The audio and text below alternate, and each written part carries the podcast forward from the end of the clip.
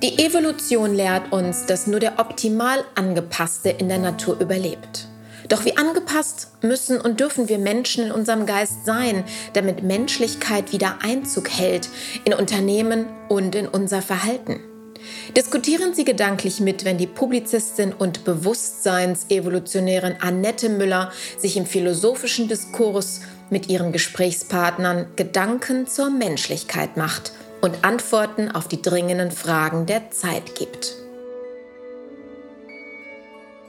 Die Gegenwart der Zukunft. Leben ist jetzt. Herzlich willkommen, liebe Zuhörer. Ich freue mich, dass Sie wieder eingeschaltet haben zum heutigen Podcast. Hier wieder die Diskussion und das Sinnen und das Erfragen mit Falk Al-Omari. Herzlich willkommen, Falk. Ich freue mich auf das Gespräch. Ich mich auch. Schön, dass ich wieder da sein darf. Hallo, Annette. Ja, Leben ist jetzt. Was, wenn du das hörst, was geht da in dir vor? Welche Seite klingt da an? Ja, mein erster Impuls ist der, dass ich sage, alles, was ich heute entscheide, hat Auswirkungen im Morgen. Wann auch immer dieses Morgen ist. Und ich glaube, dass das Leben eben nicht so linear verläuft und so kurzfristig verläuft, wie sich das viele Leute vorstellen, sondern dass es eben viele Brüche hat glaube aber auch, dass viele Entscheidungen, die wir heute treffen, sich vielleicht in 15, 20 Jahren auswirken. Wir wissen nur nicht wie. Entscheidungen treffen ist immer was Unbekanntes. Und wir müssen mit diesem Unbekannten irgendwo leben und auch mit den Konsequenzen leben. Ich finde das einerseits stressig, weil du nie weißt, ist es richtig oder falsch. Auf der anderen, also auch belastend. Und auf der anderen Seite ist es auch eine große Chance, weil am Ende glaube ich dann, egal was ich entscheide, es ist immer irgendwie richtig.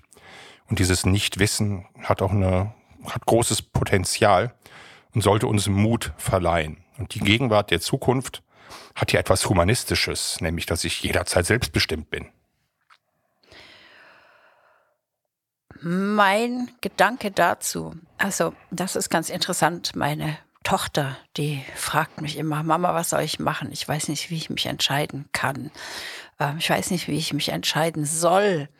Und mein Rat, den ich ihr immer gebe, der ihr überhaupt nicht weiterhilft und trotzdem irgendwie weiterhilft, ist, ganz egal, wie du dich entscheidest, du kannst keine Fehler machen. Es wird immer richtig sein. Ja, und das, das könnte so sein. Also irgendwie ist es ja auch immer richtig. Und wenn man sich das eigene Leben mal anguckt, also mir geht es zumindest so, aber ich würde fast dahin tendieren, das auch für allgemein verbindlich zu erklären am Ende ist es ja doch irgendwie dann immer besser geworden. Man ist immer ja irgendwie gewachsen. Als Unternehmer guckst du nach Umsatzzahlen. Wenn du gerade einen Kunden verlierst, um Gottes Willen, wie soll es weitergehen? Drei Monate später ist der nächste da. Wenn du dich von irgendjemandem trennst, einer Lebenspartnerin, einer Lebenspartner, einem Geschäftspartner, plötzlich geht eine neue Tür auf. Ich glaube, die Erfahrung hat jeder in seinem Leben schon öfter gemacht. Und meistens ist es nach jeder Katastrophe oder gefühlten Katastrophe danach irgendwie besser geworden. Und das zu verinnerlichen und diese Sicherheit zu haben, hey, am Ende des Tages wird sich das irgendwie gut ausgehen, finde ich extrem hilfreich für so ein Leben. Das ist fast was Philosophisches und hat so einen lebensphilosophischen Ansatz. Aber dann ist es in der Tat ja immer richtig. Das Problem ist nur, in dem Moment, wo ich die Entscheidung zu treffen habe, bin ich natürlich voller Zweifel, ist es natürlich hoch unsicher, habe ich das Gefühl, die ganze Welt bricht zusammen. Ich empfinde ja eine Kleinigkeit heute als große Katastrophe. In der Retrospektive war es dann meistens auch nur irgendwie eine Kleinigkeit. Und das Denken, glaube ich, brauchen wir, dass wir, wir sobald wir eine Entscheidung treffen, uns überlegen, wie relevant ist das eigentlich noch in drei Tagen, in drei Wochen und in drei Jahren und spielt es dann überhaupt noch eine Rolle. Das heißt, wir brauchen Distanz zu unseren Entscheidungen und dann wird es leichter, sie zu treffen. Es kommt auch darauf an, wie wir diese Entscheidungen, die wir in der Vergangenheit getroffen haben, beurteilen. Denn von dem Urteil des Rückblicks, wie wir das empfinden, hängt die Zukunft ab. Wenn ich in meinem, und das ist ein ganz interessanter Aspekt, und der hat schon vielen Menschen geholfen, wirklich ins Vertrauen zu gehen, wenn ich meine Vergangenheit kritisch betrachte und sage, oh, da habe ich einen Fehler gemacht und versuche dann diese Fehler zu vermeiden, habe ich ein unsicheres Gefühl meiner Zukunft gegenüber. Wenn ich allerdings meine Vergangenheit betrachte und sage, oh, schau an, da habe ich gedacht, ich habe einen Fehler gemacht, sehe dann aber bei dem, was tatsächlich dabei herauskommt, dass das gar keiner war, sondern dass das das einzige Richtige gewesen ist, was ich getan habe, dann habe ich eine ganz andere Zukunft vor mir, weil dann das positive Vertrauen in meine Zukunft vorherrscht. Und das ist ein ganz wichtiger Aspekt, den wir auch nicht lernen. Also es lernt im Prinzip kein Mensch, wie er seine Zukunft gestaltet. Und zwar in einer Art und Weise, dass sie für ihn positiv ist. Also was für mich positiv ist, ist für dich, Falk, noch lange nicht positiv. Und was für dich positiv ist, das mag ich zum Beispiel gar nicht haben. Also das heißt, meine Wertung ist ja immer das, was ich als positiv empfinde und was ich mir wünsche. Und das müssen wir auch analysieren was ist das eigentlich, was für uns gut und schlecht ist? Und da gibt es eine ganz einfache Formel dafür. Wir schauen immer nach dem, was uns angenehm ist. Das ist das Positive. Was uns unangenehm ist, ist das Negative. Ich würde da sofort mal anknüpfen, weil du gesagt hast, wir lernen das ja nicht. Und auf welcher Basis sollten wir es auch lernen? Natürlich ist es eine Abwägung. Was ich positiv finde, kann ja nur ich für mich, für mein Leben entscheiden. Und das hat keine Allgemeingültigkeit. Das haben wir in vielen anderen Gesprächen ja auch schon festgestellt, dass es diese universelle Wahrheit nicht gibt. Auch keine universellen Begriffe für gute Entscheidungen, für Glück oder für ein richtiges Leben. Aber wo sollten wir es lernen? Ähm, eine Schule und ein Elternhaus ist ja auch wertebezogen und geprägt. Und wir haben unsere Phasen, wo wir dann auch vielleicht rebellisch sind oder besonders anpassungsbereit sind, was auch von unserer Lebenssituation abhängt. Das ist also sehr situativ. Und diese Situation, Situationen sind immer das Jetzt. Genau, sie sind immer das Jetzt, die aber einen Gegenwartsbezug haben. Wir lernen ja, dass diese Dinge Auswirkungen auf später haben und trotzdem sind wir gezwungen, Entscheidungen zu treffen. Das lernen wir. Was man intellektuell an Wissen vermitteln könnte, Schule, Elternhaus oder auch Selbsterfahrung, ist langfristiger zu denken. Also dieses Bewusstsein, was ich jetzt entscheide, hat Konsequenzen. Die meisten Konsequenzen sind nicht so negativ, wie ich sie mir ausmale. Ich neige ja im Vorfeld von Entscheidungen dazu, auch das würde ich einfach mal verallgemeinern, die ganzen Risiken und Probleme viel größer zu sehen als die Chancen, was wäre, wenn, und dann bin ich angstgetrieben. Und das Lernen in Relationen, in zeitlichen Relationen, betrachte das mal langfristig, in strategischen Dimensionen, sieh das mal systemischer. Das wäre etwas, was aus meiner Sicht man auf einer kognitiv-intellektuellen Ebene den Menschen mitgeben müsste, um zu begreifen, hey, das Leben ist vernetzt, es ist, hängt irgendwie alles miteinander zusammen. Es ist irgendwie komplex, aber diese Komplexität kann dir auch nutzen. Betrachte das mal aus der Metaebene, ganzheitlich und komm aus deiner jetzt schmerzerfüllten Entscheidungsproblematik raus. Wenn die Leute das könnten, und da sehe ich große, große Ansätze bei der Philosophie und auch in dem, was du hier in deinen Lehren und deinen Seminaren erzählst, ich glaube, das würde den Menschen wirklich helfen, ähm, Entscheidungen mit einer größeren Sicherheit treffen zu können. Gar nicht mal mit dieser kleinen Sicherheit richtig oder falsch, sondern mit der großen Sicherheit, am Ende wird es sich fügen. Da sind wir wieder bei der Selbstfindung. Das heißt, bei dem, was ist es, was ich will. Das Thema unseres Podcasts ist, die Zukunft ist ja schon im Jetzt enthalten, dadurch, dass ich eine Entscheidung treffe, die mir genau diese Zukunft und keine andere bringt. Und das ist sehr, sehr philosophisch, aber es ist die Realität, weil was wir wollen, ist jetzt leben, jetzt glücklich sein, jetzt etwas Angenehmes zu haben, jetzt aus der Fülle zu schöpfen und diesen Zustand nicht zu verlieren. Das heißt, diesen Zustand auch in der Zukunft zu sichern. Oder aber wir sind jetzt im Schmerz, in einer problematischen Situation und wir möchten dann Entscheidungen treffen, damit diese Situation aufhört und morgen oder übermorgen oder in zwei Jahren, zehn Jahren, wann auch immer sich zum Guten wendet.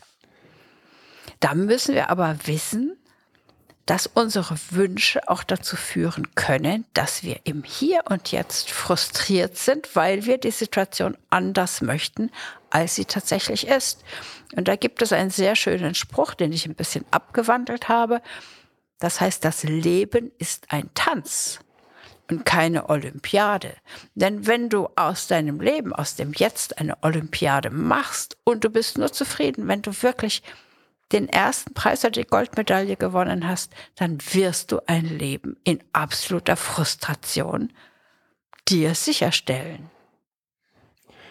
Ja, das ist vielleicht auch die Antwort darauf, warum die meisten Entscheidungen sehr kurzfristig sind, um des kurzfristigen Glückserhalts oder um den Erhalt eines Kokons, den ich mir aufgebaut habe, bringe ich mich natürlich dann aber auch um viele Chancen, die später sind. Es gibt ja dieses schöne Marshmallow-Experiment, wo man Kindern gesagt hat, du kannst einen Marshmallow jetzt essen oder wenn du zehn Minuten wartest, dann kriegst du noch einen zweiten. Und die Kinder, die es sofort gegessen haben, hatten dann in so einer Langzeitstudie nachher ein weniger erfolgreiches Leben, weil sie eben nicht Geduld gelernt haben.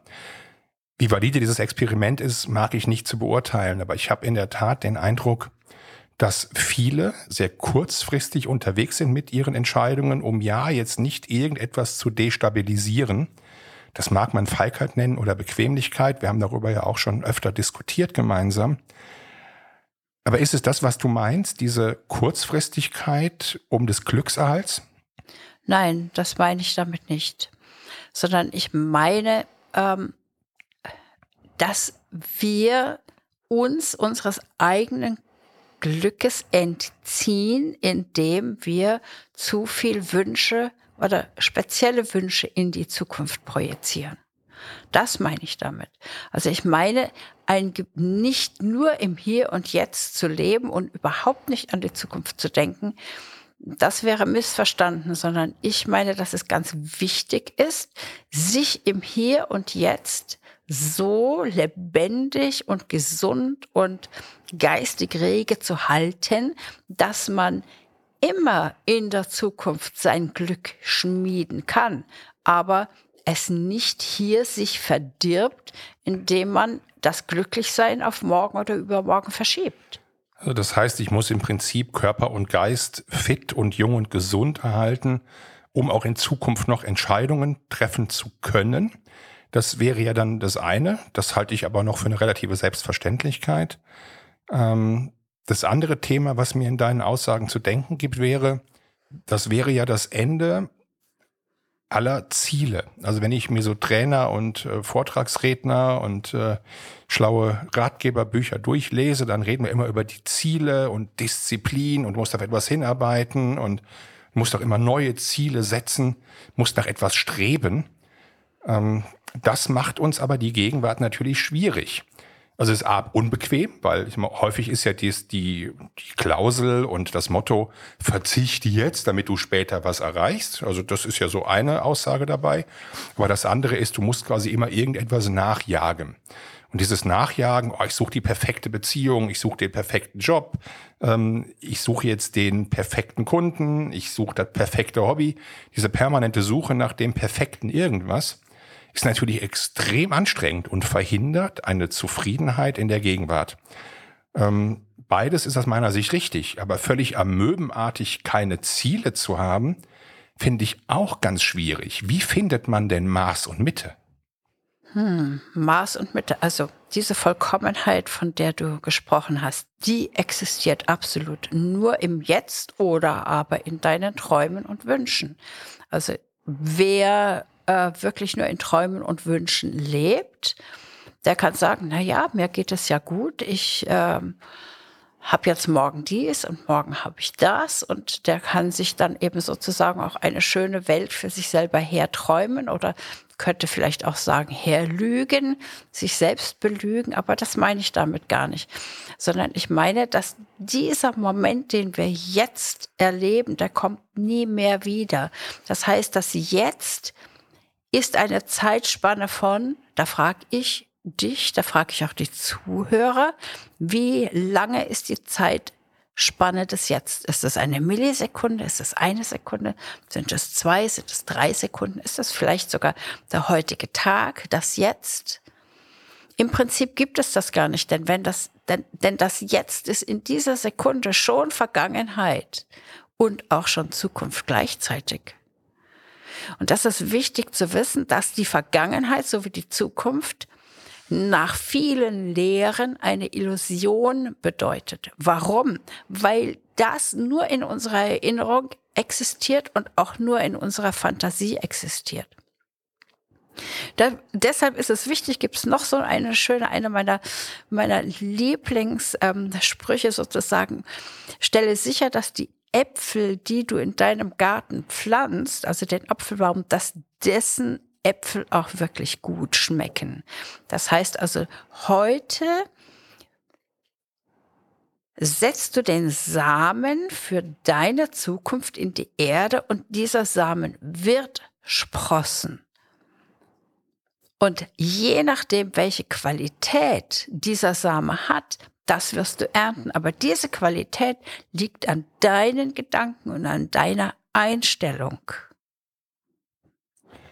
Ich muss jetzt etwas schmunzeln, weil natürlich viele immer wieder behaupten, ähm, die etwas pessimistischer unterwegs sind. Ach Gott, ich habe immer nur die immer nur die faulen Früchte, ich habe immer nur Pech, ich bin immer der Blöde.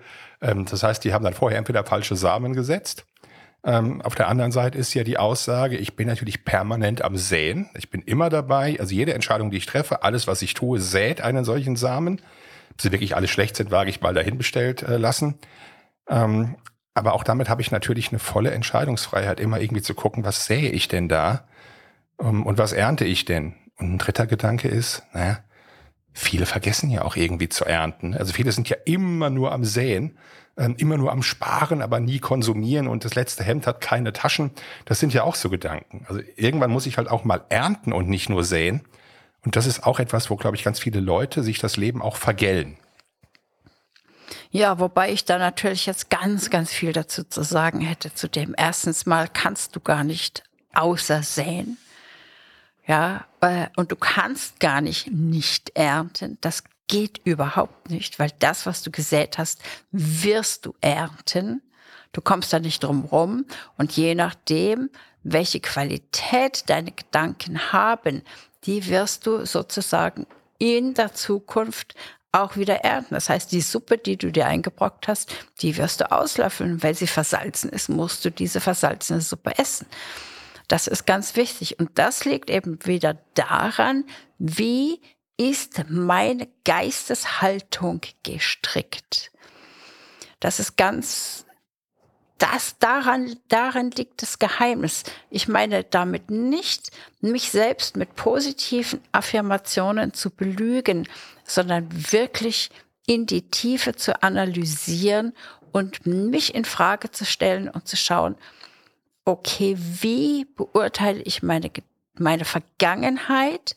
Was kann ich jetzt tun, damit es mir jetzt gut geht? Und auf diesem Gutgehen, das heißt, damit meine Situation jetzt angenehm ist und auf dieses Angenehme meine weiterhin angenehme Zukunft aufbauen. Ja, ja, Frage ist, was macht das dann mit der Qualität unserer Entscheidungen? Und wie kann ich, und das wäre ja die Grundfrage, wie kann ich denn besser säen? Wie kann ich denn das Saatgut besser beurteilen, das ich da so bekomme? Das ist ja auch eine situative Frage. Ich bekomme jetzt irgendwie einen Umstand serviert in meinem Leben. Viele habe ich mir ja nicht ausgesucht und dann muss ich immer eine Entscheidung treffen, relativ schnell oder ich habe ein paar Tage Zeit. Das hängt ja von der Entscheidung ab. Und dann habe ich irgendwie ein Saatgut in der Hand und muss mich für die ein oder andere Saat entscheiden. Wie erkenne ich denn, ob die Saat gut oder böse ist? Wie erkenne ich denn, dass ich positiv und negativ sähe und später ernten kann. Kann ich das kognitiv? Ist das eine rein philosophische Frage? Kann ich, ist das Erfahrungswissen? Ist das große Weisheit alter Meister? Wie komme ich dahin? Also im Prinzip tun wir ja genau das, was du jetzt beschrieben hast, tun wir ja immer. Wir treffen eine Entscheidung in der Hoffnung oder in der Annahme, dass sie uns zu diesem gewünschten Ziel, etwas, was uns angenehm ist, bringen wird. Haben wir aber dann im Nachhinein gesehen, okay, das, was ich hier gemacht habe, hat mir das Angenehme gar nicht so gebracht. Warum nicht? Weil ich falsch gedacht habe. Das heißt, ich habe das falsch eingeschätzt. Da fragen wir uns aber wieder, ist es wirklich richtig oder falsch gewesen? Denn was ist unser Lebensziel? Das heißt also, hier müssen wir auch unser Lebensziel bewerten. Um nochmal vorher, vorhin auf diese vielen Trainer zum Beispiel, die uns einen guten Umsatz oder ein Ziel sozusagen ähm, vor die Nase setzen, um uns zu trainieren weil sie ein Ziel versprechen, was wir unter Umständen erreichen werden oder auch nicht erreichen. Ja, ähm, das ist vielleicht auch eine Gaukelei. Denn nur wir selber können wissen, was wir wirklich wollen und nicht. Und das, was uns vorgesetzt wird, was wir zu wollen haben, dann in Frage zu stellen. Und da beginnt die wirkliche Weisheit. Falle ich darauf rein, auf die Ziele von jemandem anderen, der sagt, ja, das musst du machen, das ist gut. Oder wenn du das nicht erreichst, dann bist du ein Versager, das ist falsch. Ja, also das ist ganz wichtig, sich davon frei zu machen und das kann man wirklich nur mit Intelligenz bin mir unsicher, ob Intelligenz das richtige Wort dafür ist, weil das natürlich auch so etwas, ja, ähm, wie gesagt, rein kognitives hat, was mit Wissen zu tun hat. Vielleicht hat es auch was mit Erfahrungen zu tun, also so eine Lebensintelligenz. Aber das ist ja gar nicht immer so einfach. Ähm, naja, also wenn wir jetzt zum Beispiel vom Kognitiven sprechen, dann meinen wir meistens den Intellekt. Aber ich meine mit Intelligenz nicht den Intellekt, sondern ich meine mit Intelligenz wirklich die Fähigkeit, zu der uns der Intellekt behilft, Dinge kritisch zu hinterfragen und zu prüfen und abzuklopfen und dahinter zu schauen und nochmal zu wenden und auf seinen Wahrheitsgehalt hin zu analysieren und in Bezug zu uns zu setzen und uns selbst in Frage zu stellen, unsere Werte in Frage zu stellen und dann abzuwägen, tun wir das oder tun wir es nicht. Das klingt für mich eher, und das ist auch das jetzt, was ich so als ersten Begriff hatte, als du angefangen hast zu sprechen, so das Thema Bauchgefühl. Ähm, weil ob ich wirklich immer kognitiv weiß, also auf der Intellektebene, was gut und schlecht ist, das fällt mir relativ schwer. Aber mein Bauchgefühl trügt mich in der Regel nicht und ist da nicht so ein Zusammenspiel aus. Ich habe bestimmte Erfahrungen, ich kann bestimmte Dinge ja ableiten, die in der Vergangenheit so und so gelaufen sind. Vieles wiederholt sich dann ja doch. Warum wiederholt es sich? Weil ich einen bestimmten Charakter habe, weil bestimmte Menschen in ähnlicher Weise immer wieder auf mich reagieren. Da habe ich ja was draus gelernt, dann habe ich ein Erfahrungswissen. Ich habe bestimmte intellektuelle Fähigkeiten, um mir bestimmte Dinge auszumalen. Also ich kann ja strategisch operieren.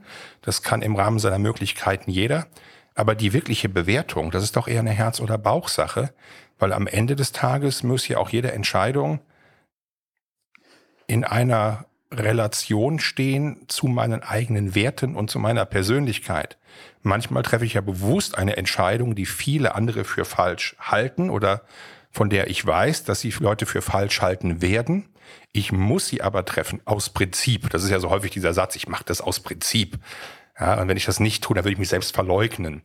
Ähm, also ist auch oft eine Charakterfrage. Und dann ist es nichts Kognitives mehr, weil dann wären wir ja rein rationale Menschen, die immer gute Entscheidungen für das eigene Leben treffen würden. Das ist aber ja im Grunde gar nicht so, weil manchmal säen wir ja auch irgendwie nichts Gutes, weil wir halt so sind, wie wir sind.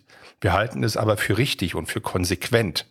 Und das finde ich auch einen ganz wichtigen Aspekt. Und dann ist es auch wiederum nicht falsch, weil es gehört dann zu mir. Es ist meine Saat und mein Baum und meine Ernte. Und da muss ich dann eben auch, gut schmeckt bitter, ist aber so. Ja, da so nach dem Motto, ich mache die Fehler, die ich machen will. So. Genau, jeder hat das. Ich habe die Freiheit, meine Fehler zu machen. Ja, ja und jeder hat auch das Recht, Fehler zu machen. Und jeder hat auch das Recht, die Konsequenzen zu erleben. Selbstverständlich. Also ich sage auch ganz oft immer, jeder hat das Recht auf seine Krankheit. Also und jeder hat das Recht zu sterben. Jeder hat das Recht auf sein Unglück. Wenn der Mensch das so möchte, ja, dann bitte soll er mit seinem Unglück glücklich werden.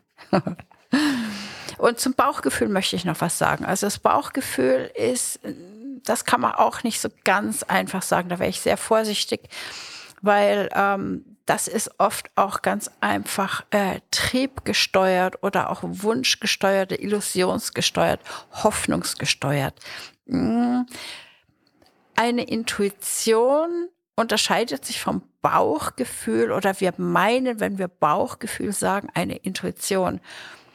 Und ja, es stimmt, dass man Intuition trainieren kann, aber das hat auch sehr viel mit Klärung seines Selbst zu tun. Und das kommt nicht einfach so von heute auf morgen. Ich kann nicht einfach sagen, okay, jetzt höre ich auf mein Bauchgefühl, weil das trügt, weil unser Bauch, das, was wir als Bauchgefühl bezeichnen, sehr oft illusionäre Wünsche sind. Zum Beispiel in der Partnerschaft.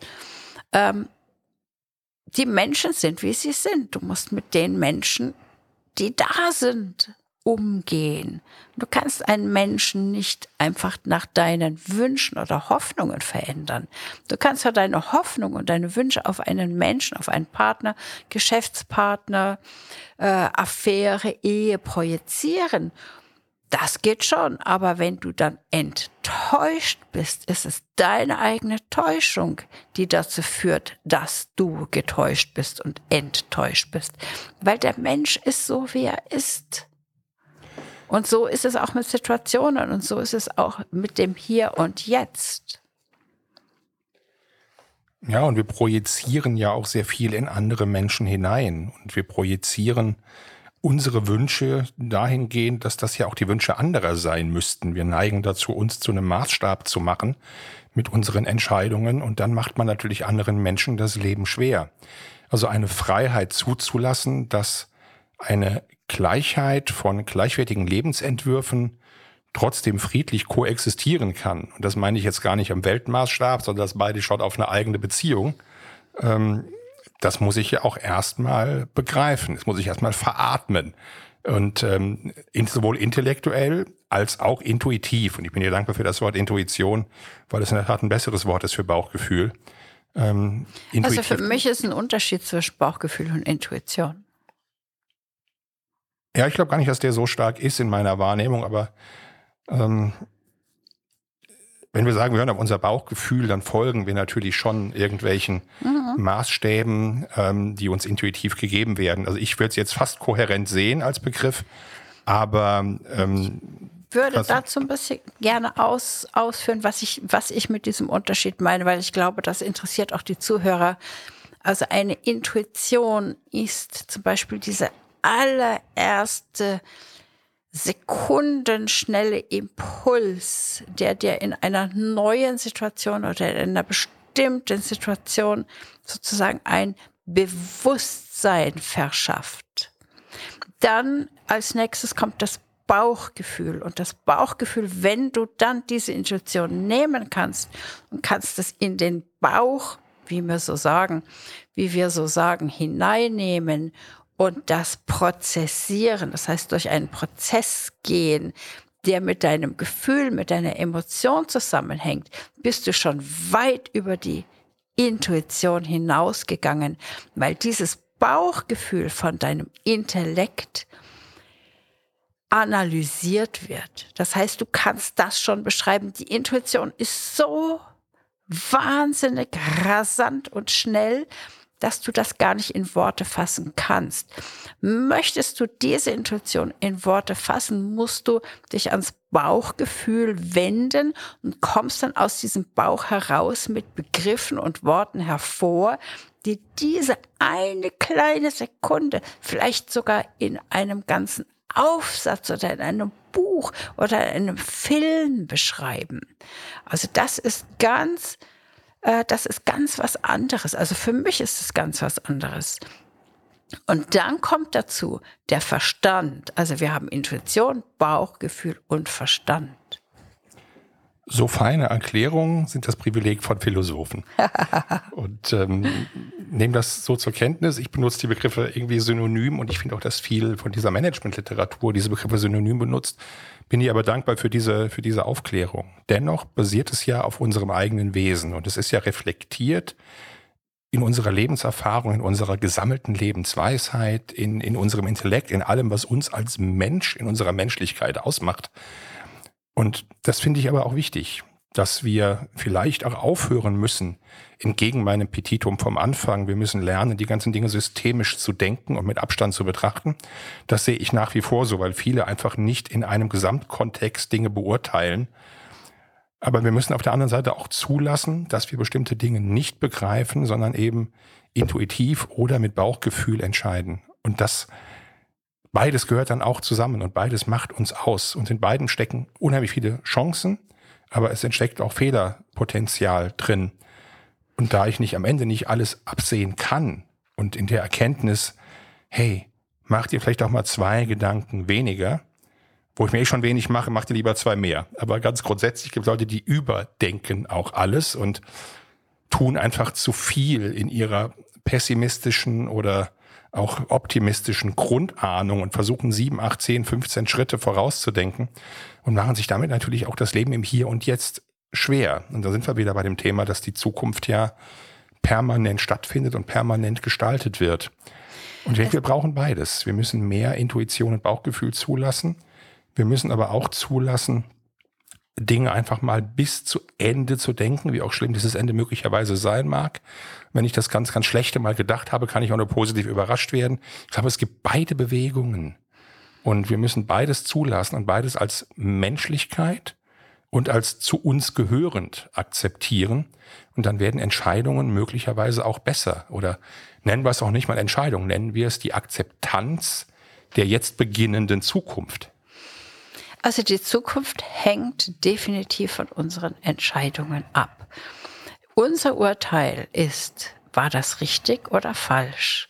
Weil wir es daran messen, ist das, was dabei rausgekommen ist, etwas, was wir als angenehm empfinden oder etwas, was wir als unangenehm empfinden.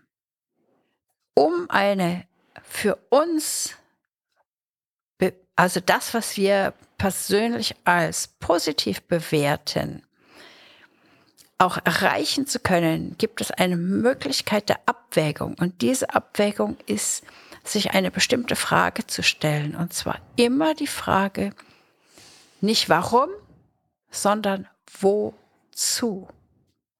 Wozu treffe ich diese Entscheidung? Wozu will ich das in Zweifel ziehen? wozu sollen meine Handlungen führen? Also nicht warum. Warum ist in der Vergangenheit. Und die Vergangenheit ist Vergangenheit, das ist schon, spielt schon gar keine Rolle mehr. Sie spielt nur in unserem Geist eine Rolle, in unserer Erinnerung und in unserem Urteil. Aber die Zukunft ist das Wozu. Wo führt es mich hin? Wo will ich hin? Wozu denke ich überhaupt nach? Wozu halte ich mich gesund? Wozu gehe ich jetzt schlafen? Wozu esse ich das jetzt? Also was ist der Endsinn des Ganzen? Wozu lebe ich überhaupt? Was uns ja dann auch zu positiven Gedanken bringt, weil natürlich ein Warum immer einen Rechtfertigungscharakter hat und einen rückblickenden Charakter. Der Blick zurück ist aber nur etwas, aus dem ich etwas lernen kann, um bestimmte Parallelen zu begreifen. Das Wozu bringt mich natürlich deutlich nach vorn, weil es zukunftsorientiert ist und ja letztlich immer einen positivistischen Anspruch hat. Finde ich einen spannenden Gedanken und ich neige sogar fast dazu zu sagen, das ist ein gutes Ergebnis unseres jetzigen Gespräches. Mhm. Und da würde ich ganz gerne in einem weiteren Podcast nochmal vertiefen, weil ich nämlich ganz viele ähm, Inspirationen bekommen habe von einigen Aussagen, die ich jetzt gehört habe. Und ähm, dann würde ich mich freuen, wenn Sie, liebe Zuhörer, dann wieder zuschalten. Und herzlichen Dank für dieses spannende Gespräch. Gerne, bis bald. Danke fürs Zuhören. Wir sind heute schon am Ende unserer Folge. Im zweiwöchigen Rhythmus geht es weiter.